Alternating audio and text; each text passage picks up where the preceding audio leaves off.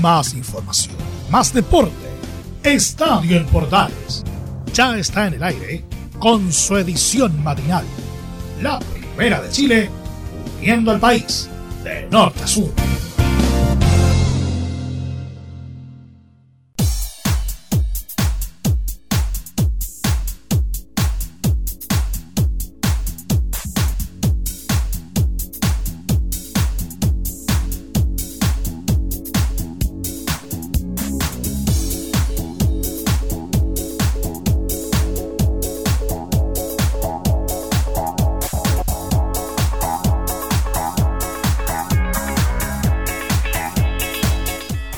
¿Qué tal? Buen día. Le metemos onda al día viernes en esta edición de Estadio AM.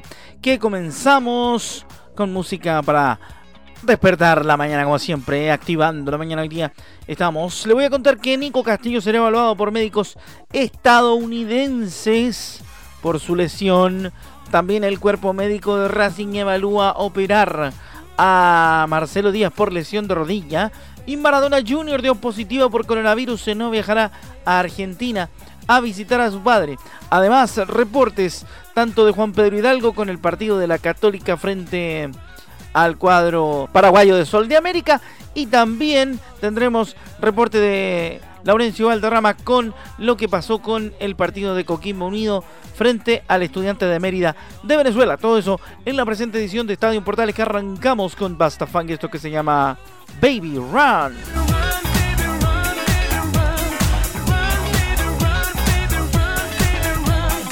Tenemos mucha información como día viernes, como siempre, a través de la señal de Estadio en Portales para todo el país. Saludo cordial para todos los que están en sintonía. Empezamos con nuestra, eh, nuestro detalle informativo.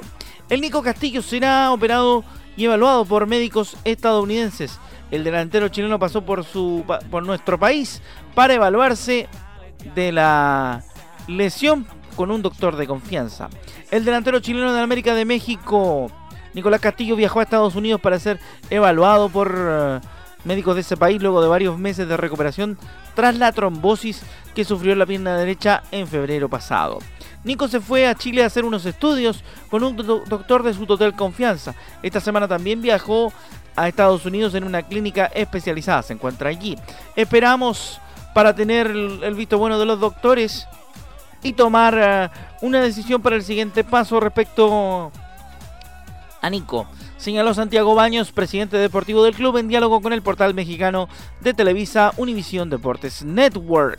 El dirigente pidió calma con la recuperación de Castillo. Hay que esperar porque no es un tema sencillo. Conforme a los resultados tomaremos una decisión para el siguiente paso respecto a Nico, expresó. Está bien con ganas, ha vivido un año complicado, dijo el representante del club americanista, pero lo veo comprometido con su rehabilitación. Hay que estar conscientes de que fue un duro golpe, aunque prefiero no hablar mucho del tema porque no soy experto y hay que basarnos en sus opiniones para ver qué rumbo toma la situación, dijo el dirigente del América mexicano.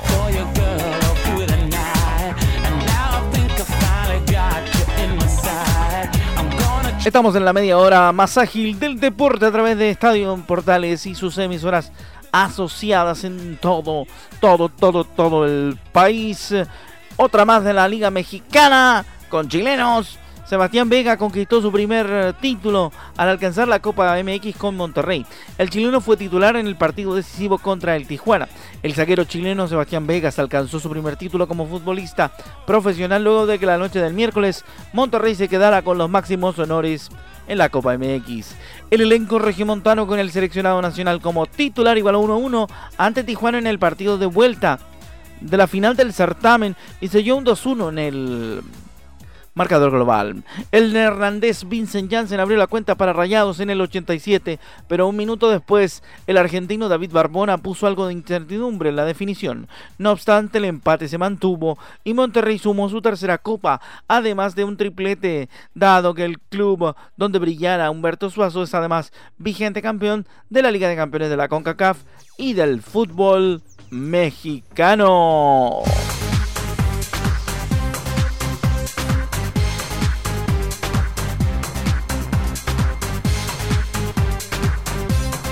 No es correcto, pero no está bien. Nos dice Whitney Houston.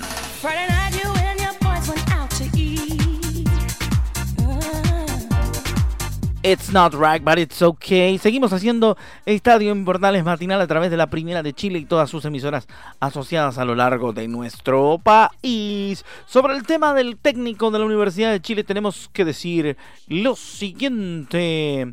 Porque mm, Rodrigo Golver dijo que Dudamel es un técnico estudioso que sabe sacar provecho del material existente. Estoy en conferencia de prensa a través del Zoom. Em, diciendo que Rafael Dudamel está solo a una firma de convertirse en el adiestrador táctico del equipo laico. Esperamos tenerlo cerrado antes de que termine esta semana y poder conseguir el nombre definitivamente. Sobre Rafael es un técnico sumamente estudioso, que a nivel de selección con poco hizo mucho. Sostuvo este jueves el polaco en conferencia de prensa. Bueno, a decir verdad, estamos todos en espera de saber qué ocurre con el técnico de la Universidad de Chile. Ha sido un libro un tanto largo, pero vamos a ver si se puede ir ordenando un poco el cuento, ¿no es cierto? Será interesante dar a conocer ese detalle en particular, como bien dice Polaco, pues. ¿ah?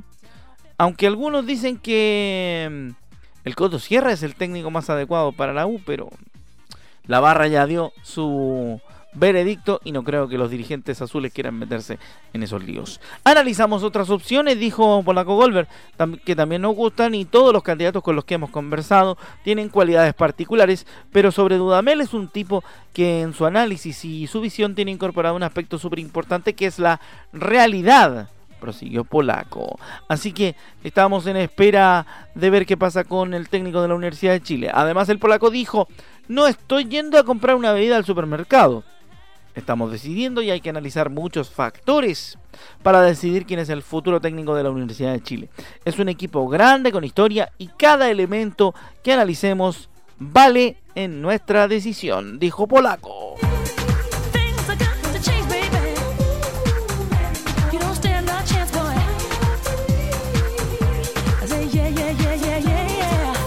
Página polideportiva en esta edición de Estadio en Portales y su versión matinal básquetbol. Gerardo Isla hizo su estreno en la Liga Nacional de Argentina en la caída de comunicaciones de Mercedes ante Olímpico de la banda por 83 a 80, 83-90 en la primera fecha de la temporada 2021. 83-90 perdió el equipo de Gerardo Isla. El exjugador de Deportes Valdivia sumó 6 puntos, 2 rebotes y una asistencia en 18 minutos de juego. El próximo desafío del jugador nacional y el cuadro rosarino es el jueves ante Regatas. Así que atenti con ese dato. Estaremos obviamente atentos a lo que ocurra con ese resultado en particular.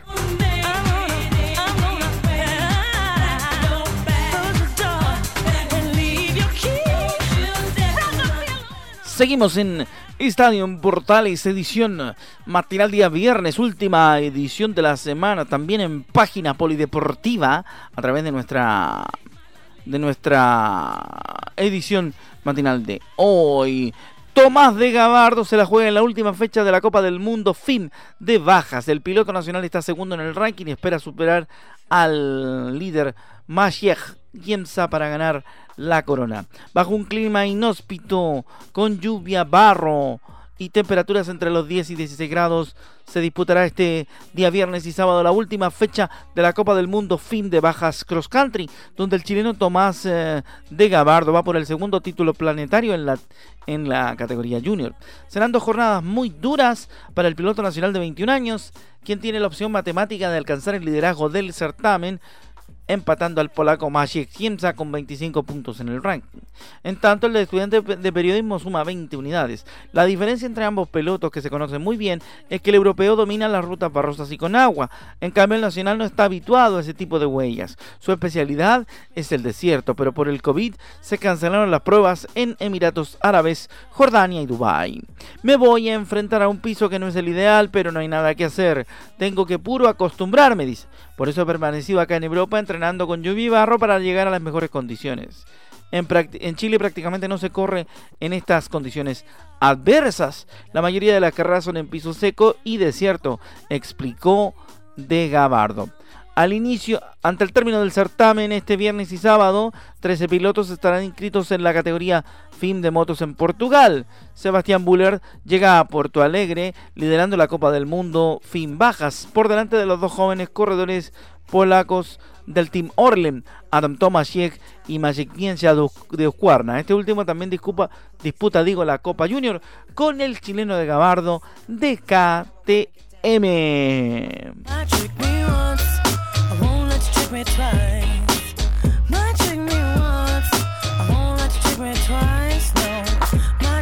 Un recuerdito de Kelly's con eso que se llama Trick Me.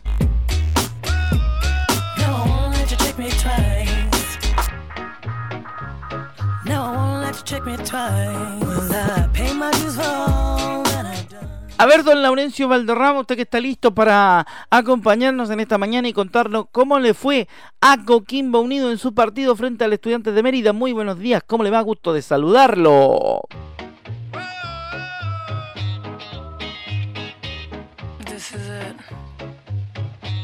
Hola Rodrigo, muy buenos días para ti y para todos quienes están en la sintonía de Estadio en Portales, edición matinal. El informe de este viernes 6 de noviembre está enfocado en la histórica clasificación de Coquimbo Unido a octavos de final de la Copa Sudamericana 2020 tras vencer por 2 a 0 a Estudiantes de Mérida en Venezuela y ganar por 5 a 0 esta llave para jugar por primera vez en su historia en la ronda de 16 mejores del certamen el cuadro pirata fue muy contundente desde el inicio del cotejo y abrió el marcador a los 7 minutos con un potente remate alto de la figura del partido, Joe Abrigo, tras una buena jugada por derecha de Rubén Farfán y un error del portero local. En el complemento, Coquimbo Unido jugó con la ventaja a su favor y sentenció el partido y la eliminatoria con un tanto del argentino Lautaro Palacios, que aprovechó un rebote en el área para anotar a los 54 minutos el 2 a 0 definitivo en el Estadio Metropolitano de Mérida. Coquimbo Unido ganó por 5 a 0 en el marcador global y logró por primera vez en su historia avanzar a los octavos de final no solo de una Copa Sudamericana, sino de torneos de la Conmebol. Tras el partido, el técnico de Coquimbo, Juan José Rivera, valoró la clasificación por haber ganado los dos partidos ante un rival que venía de jugar la fase de grupos en la Copa Libertadores. La palabra del Coto Rivera en Estadio Portales, edición matinal. A pesar del, resultado, me parece que era complejo porque Estudiantes venía de, una ronda de Copa Libertadores, nuestro equipo muy fuerte en su casa. Alianza un grande de Perú, eh, Racing es un equipo muy fuerte en Argentina, Nacional de Montevideo es un grande también. Por lo tanto, ese roce internacional eh, lo hacía un equipo muy complejo. Si bien fue con, si no me equivoco, con tres bajas a, Chile, hoy, hoy día jugó con el equipo completo y sin duda alguna iba a ser difícil, además del tema de la cancha, el pasto es diferente al, de Chile, el, corte, el el, mismo bote del balón, de repente cae, cae lluvia en, en poquito tiempo, el factor climático influye, pero me parece eso más complejo en general, un equipo fuerte y, teníamos la misión de, de poder eh, validar lo que hicimos de local. Coquimbo Unido también puede celebrar otros importantes hitos es el único equipo de los 16 clasificados a octavos de final de la Copa Sudamericana que ganó sus dos partidos en esta segunda ronda. Y además, el cuadro pirata logró su primer triunfo internacional en calidad de visita. Por si fuera poco, Coquimbo Unido comparte con Unión La Calera y Universidad Católica un particularito. Chile por primera vez metió tres equipos en octavos de final de una Copa Sudamericana desde que el torneo se disputa en 2002. Además, Chile no tenía a dos clasificados a octavos de final desde el año 2013. Felicitaciones a los tres equipos. Por último, recordar que Coquimbo Unido se medirá antes por Huancayo de Perú por octavos de final de la Copa Sudamericana en fecha a definir y antes visitará al Audax italiano el próximo sábado 14 de noviembre a las 21 horas en el Estadio Bicentenario de la Florida por la decimoctava fecha del Campeonato Nacional. Un fuerte abrazo, Rodrigo, para ti y para todos los auditores de Estadio en Portales, edición matinal. Que tengan un excelente fin de semana, cuídense mucho y que Dios les bendiga. Agradecido, Laurencio. Muy bien por Coquimbo entonces. Ahí está el primer reporte de lo que ocurrió en Copa Sudamericana. Pronto tendremos lo de Católica más adelante junto a Juan Pedro Hidalgo.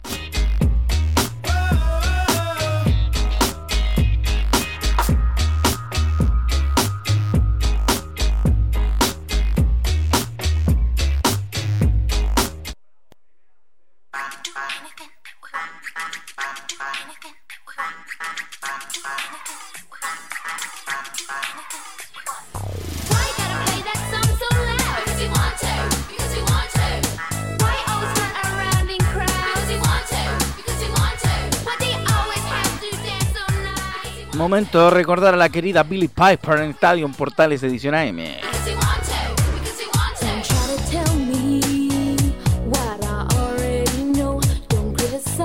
Música aprendida para día viernes. Seguimos compartiendo más noticias a través de Estadio en Portales. Sí, señor. Vale la pena decir que Eduardo Vargas arribará este viernes a Belo Horizonte para firmar con el Atlético Mineiro.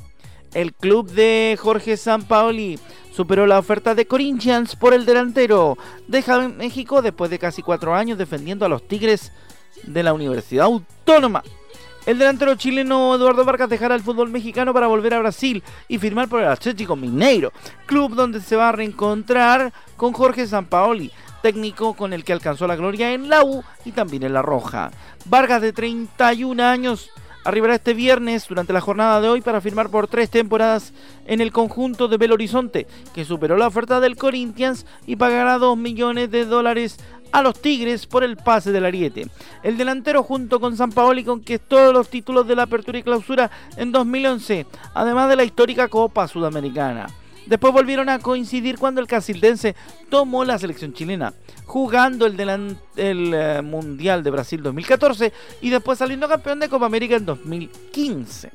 Este será el segundo paso de Vargas por el fútbol brasileño, ya que en 2013, tras un irregular periplo en Napoli, jugó en el gremio, participando en 36 partidos y anotando 10 goles.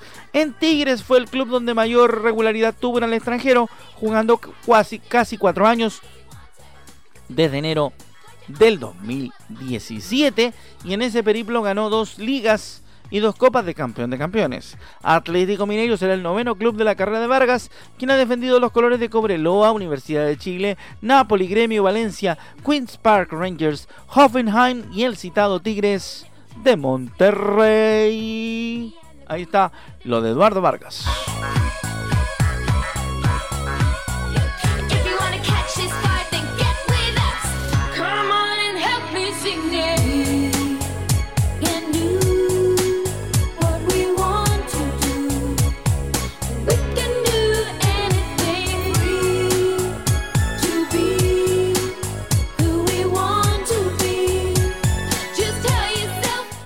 Seguimos en eh, Radio Sport también a través de la Portales en esta jornada día viernes, haciendo con ustedes el Estadio AM.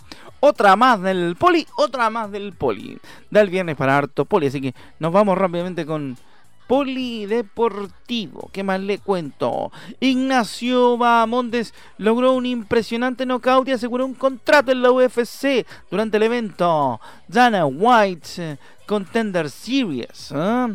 Está bien, ¿eh?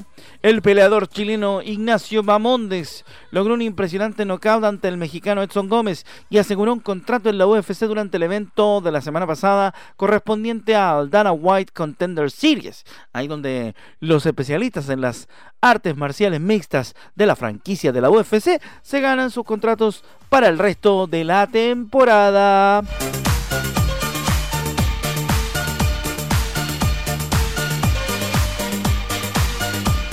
Con la música de Mother Talking me voy al norte. Don Juan Pedro Hidalgo, ¿qué me cuenta del partido entre Católica y Sol de América de Paraguay? Tenga usted muy buenos días, querido Juan Pedro. Discúlpeme que no lo haya saludado. Ahora lo escucho.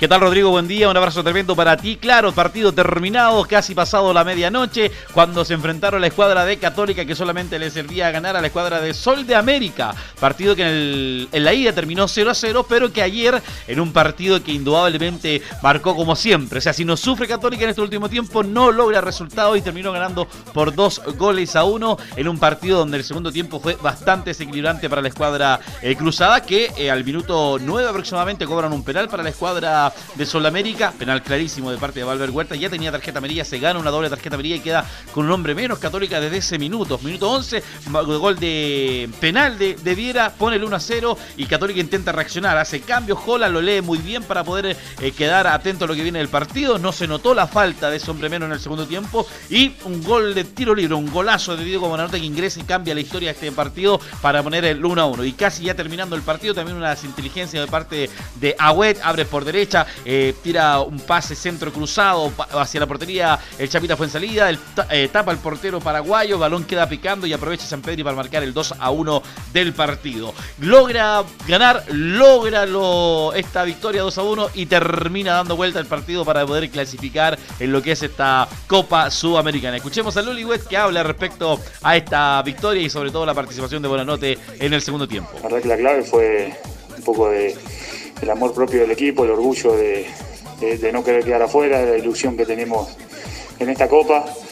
Sabemos que, que no, bueno, hasta, hasta el momento del gol no habíamos hecho un buen partido, habíamos complicado bastante y, y bueno, eh, por suerte, como dije, con coraje, eh, con fútbol también por momentos, pudimos sacarlo adelante y, y bueno, conseguir esta clasificación que, que nos viene muy bien. Ah, Diego eh, es un jugador muy importante para nosotros, es una, una parte muy importante y bueno, sabemos la, la calidad de jugador. Eh, lo demostró en, en, en, algunas jugadas puntuales que, que, bueno, que nos dio ese, ese por ahí ese aire que, que necesitábamos y, bueno, eh, la verdad que nos vino muy bien, estamos, estamos contentos por, por, cómo ingresó. El próximo rival de la escuadra de Católica va a ser River de Uruguay, el partido que va a que preparar Holland también para lo que va a ser la fecha en Copa Sudamericana, pero todo lo que viene también el partido pendiente que tiene con Curicó y el partido pendiente también que tiene con Palestino. Victoria 2 a 1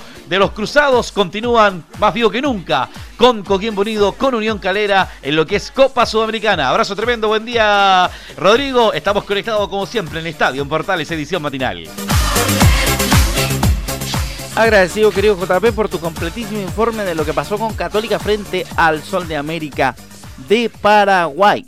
Ahí estamos, entonces cumplimos con contarle lo que le pasó tanto a Coquimbo Unido con el Estudiantes de Mérida y también al cuadro de Católica con el equipo de Sol de América en esta mañana de día viernes de Estadio en Portales y la edición matinal. Ahora vamos a hablar, señoras y señores, de Diego Armando Maradona.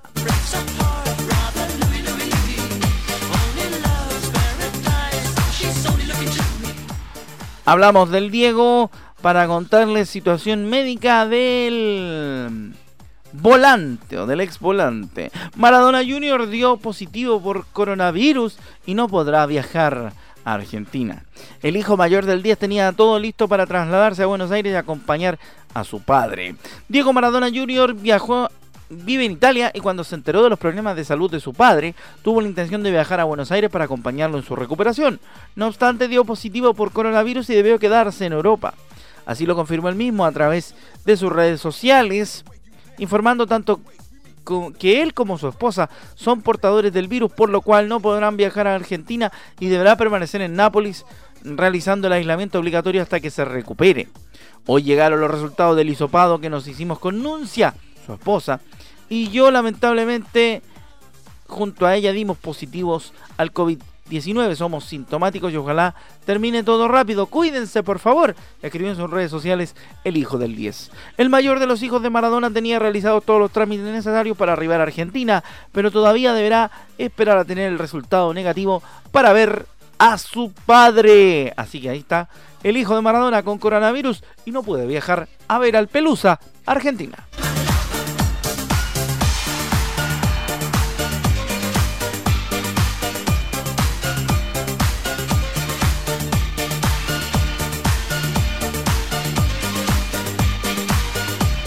Y sigue la cumbia, señores, claro que sí. Seguimos con más información para ustedes en esta mañana de día viernes con harta música movida, con harta energía. Les cuento del mundo del tenis lo siguiente, las siguientes informaciones del mundo del tenis. Vamos con lo que pasa con Garín. Garín en el cierre de su temporada, estar entre los mejores me motiva a seguir con ambición. El tenista chileno avisó que los próximos días anunciará a su nuevo equipo de trabajo. El tenista nacional Cristian Garín, 22 de la ATP, comentó en su cuenta personal de Instagram el cierre de la temporada 2020, asegurando que de haberse mantenido entre los mejores del planeta lo motiva a seguir entrenando y mejorando a diario. Dijo que en los próximos días anunciará su nuevo equipo técnico. Se termina la temporada 2020 para mí, dijo Garín, en un año raro y difícil, como creo ha sido para la mayoría. También de mucho aprendizaje dentro y fuera de la cancha. Escribió la mejor raqueta chilena en la actualidad. Las personas que están a mi lado han sido fundamentales y el apoyo que he recibido de la gente son un pilar para mí y mi carrera. Haciendo un balance de su año, Karim contó que en cuanto al tenis, tengo 24 años aún y tengo claro que muchas cosas por mejorar. Es por eso que cada decisión que tomo es pensando en mi mejoramiento de llevarme a crecer como jugador y persona. Asimismo y proyectándose para lo que viene en su emergente carrera, indicó que año a año he ido cumpliendo los objetivos que me he puesto, con mucho esfuerzo y dedicación, pasando términos, eh, momentos difíciles y me motiva a seguir entrenando con la ambición de cada vez ir por más. Respecto de lo que será su nuevo equipo de trabajo tras alejarse del argentino Andrés Schneider, anunció que durante los próximos días publicaré el equipo con el que voy a trabajar en el 2021. Eso con Cristian Garín.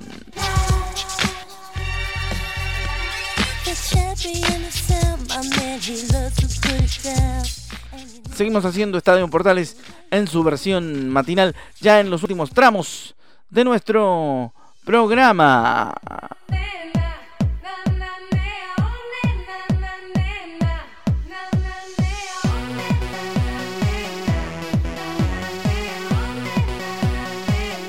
Y vamos cerrando nuestro boliche con música súper positiva con 24-7.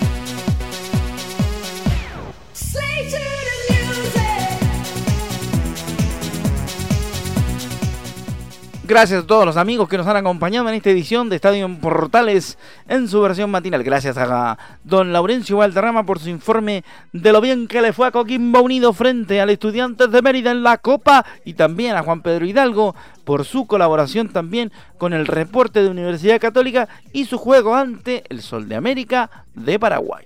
¡Chao! Que le vaya bien, nos encontramos la próxima semana en otra edición de Estadio Portales. Cuídese, pase un buen fin de semana y sobre todo protéjase.